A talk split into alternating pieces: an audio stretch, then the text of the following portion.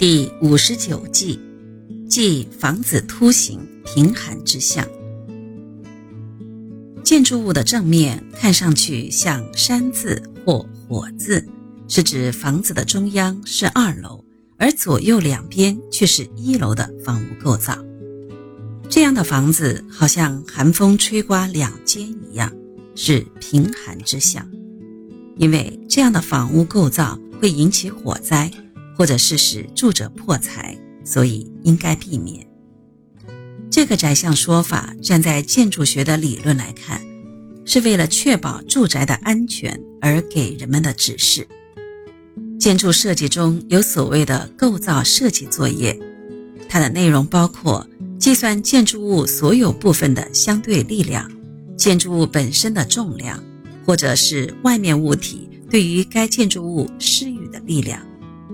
这些力量都计算过后，就要计划使用哪一种材料，以便能承受一切外来的力或相对的力。总之，构造设计作业是建造安全的住宅绝不可忽略的过程。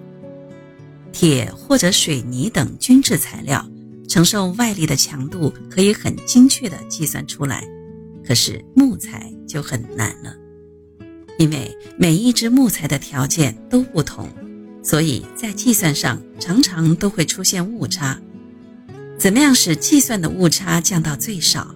以前并没有绝对的方法，是完全靠师傅的经验行事。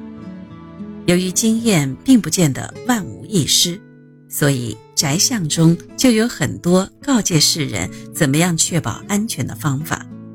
这个宅相说法。只是代表之一而已。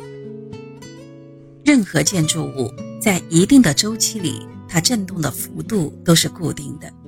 振动的周期规则是：越高者越长，越低者则越短。一幢建筑物如果固定振动的长波部分和短波部分相重叠，则碰到地震或强风等外力施加的时候。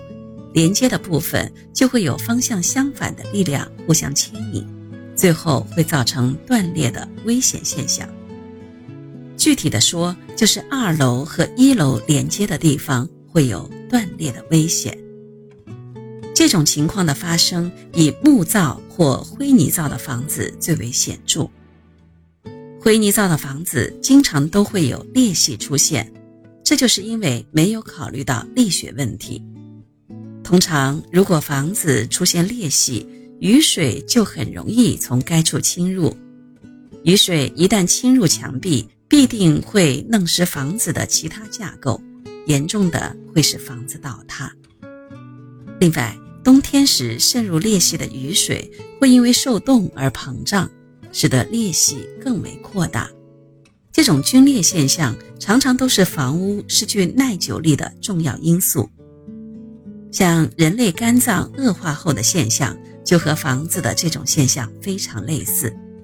肝脏功能失常，心脏或肾脏就会跟着衰弱，最后会终于全身衰弱，步入死亡。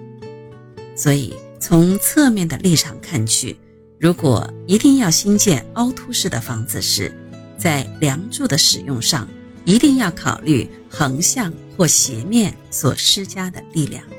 使用能承受外力越强的材料，就越能确保全家人的安全。